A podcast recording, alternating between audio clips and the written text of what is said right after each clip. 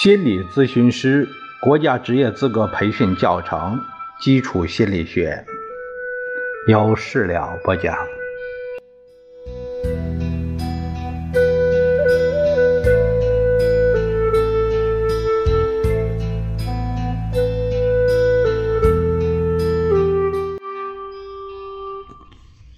我们看第一章，第一章是呃说的第一章第五节第四单元说的是语言与言语。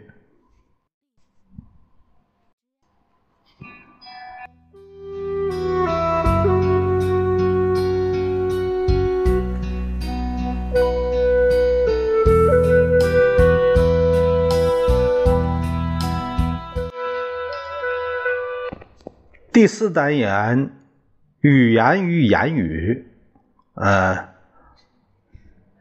呃，第一个要说的就是语言与言语。正常人的思维活动、相互间的思想交流，都要借助语言才能实现。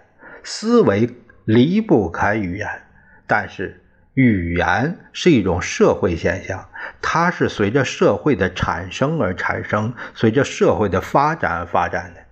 人们运用语言交流思想的过程，既包括说话，也包括听懂别人讲的话，还包括写字和阅读。这些活动都是人的心理活动，都依附于个体，而不是依附于整个社会。人们运用语言进行交际的过程叫言语，所以语言和言语是两个不同的概念。语言是社会现象，是语言学研究的对象；言语则是心理现象，是心理学研究的对象。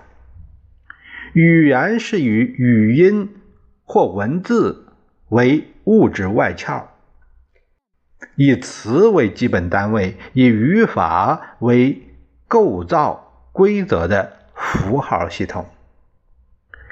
法语、汉语、英语、德语、日语等都是这种符号系统。语言是人们进行思维交际的工具，语言语则是人们运用语言交流思想、进行交际的过程。言语是借助于语言才能实现，离开了语言，人们之间只能通过表情动作进行交际，而这种方式的交际所能交流的内容非常有限，远远不能满足社会生活的需要，所以言语离不开语言。只有借助于语言，才能实现人们之间的思想交流。语言是人们相互交际的社会生活需要的基础上产生的。语言也只有发挥它的交际工具的功能，才有存在的价值，才有活的语言。离开了人们的交际活动，语言也就变成了死的语言。将被社会淘汰，所以语言也离不开言语啊。那下面就说到了言语活动的形式。言语这种说法啊，呃，我们在这个心理学上看到言语、言语活动、言语。河南有一句土语叫啊，你怎么不言语呢？言语一声，那就说一声啊，告诉一声，这个意思。嗯，言语既然包括说、听、写、读，那么言语的形式就是多种多样的。可以把言语的形式分为两类：外部言语和内部言语。什么是外部言语和以及其他的种类？那我们说到外部言语，人们之间的交际是通过说、听、写、读这些方式进行的。这些用来进行交际的言语叫外部言语。外部言语又可以分为口头言语、书面言语。口头言语又分为对话言语、独白言语。不同的言语形式有不同的特点，这样分的就特别的细。对话言语，对话言语就是交往中的言语，它有一个说话的环境，上下句的衔接，因而不一定每句话都要说的那么完整。只要对话方能够理解就行了。单独抽出对话的一句，不知道他是在什么情景下说的，不知道上下文就很难理解，甚至会发生误解。这就叫断章取义。别有用心的人往往这样啊，抽出那句话，谁谁谁说，他不知道在什么环境下人家说那句话，现在不适用啊，出现这种情况。那他不知道吗？是故意为之，混淆视听的。那我们说到第二个，说到独白言语。独白言语是一个人说的言语，其目的是要叙述一件事情，表达一种思想，阐述一个观点，像演讲、做报告这种言语比较严谨规范啊。第三个说到就是书面言语。书面言语是用写出来的文字表达思想的言语，这种言语非常严谨规范，甚至要讲究标点符号，做到字斟句酌。第二是说内部言语和特点，不是分内外部吗？内部言语不是用来进行交际，而是为了支持思想活动的进行，不出声的言语。正常成人思考的时候。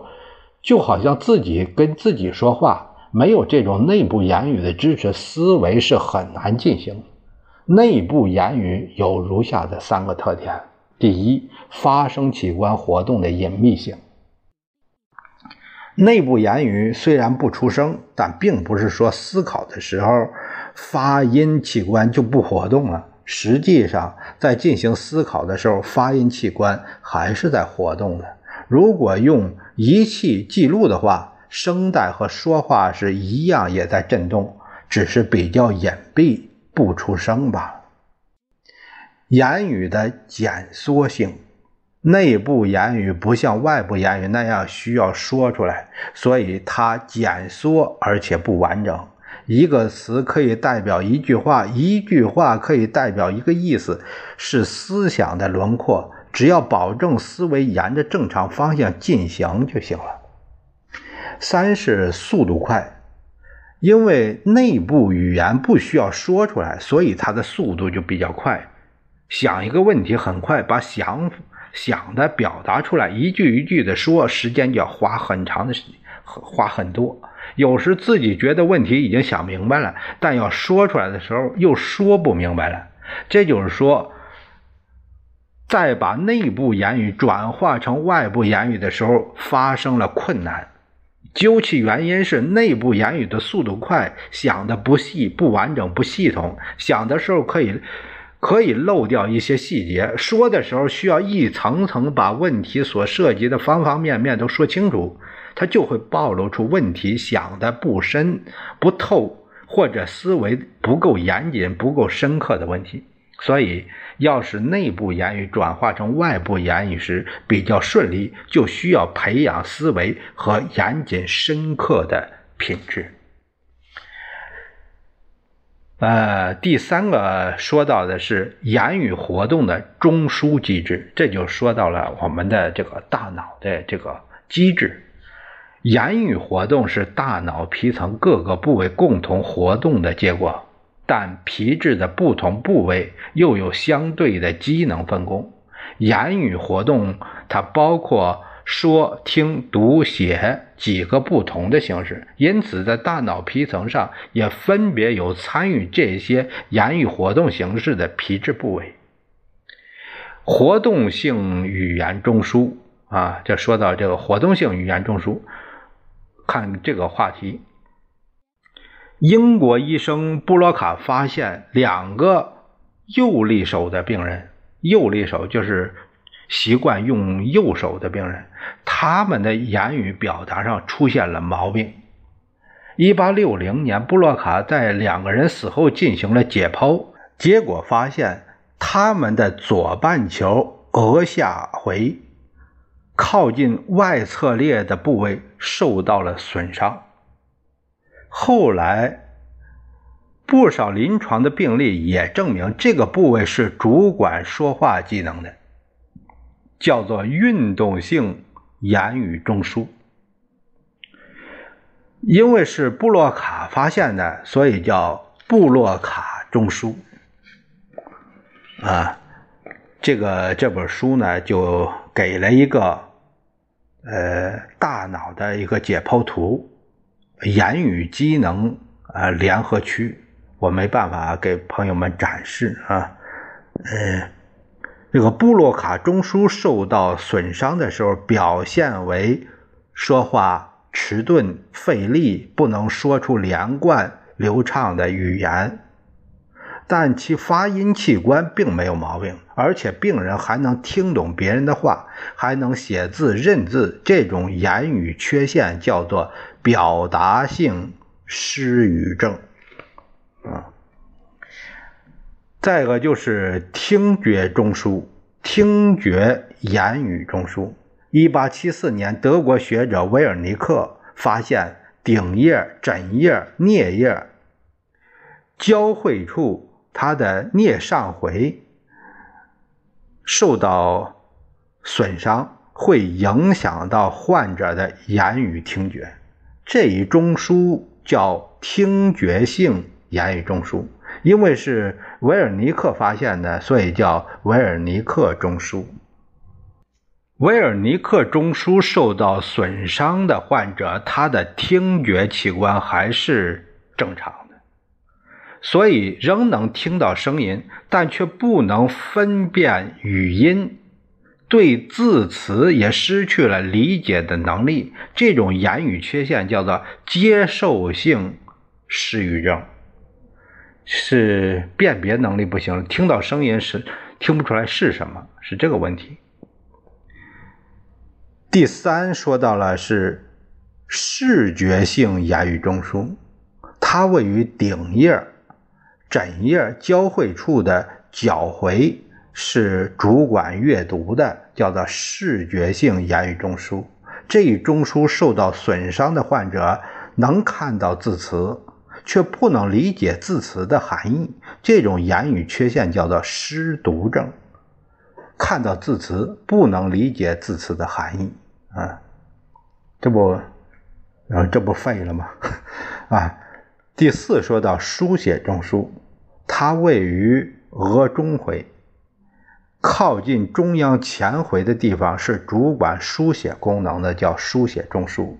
这一中枢受到损伤的患者，其他的运动机能是正常的，但却不能写字、绘画，啊。就是动手能力不行了，这种言语缺陷叫做失写症，啊，写是读写的写，嗯，失写症啊，失语症啊，这这叫啊，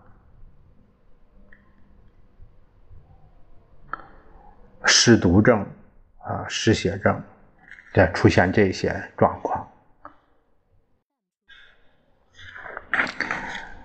我们下一节会聊到第五单元表象和想象。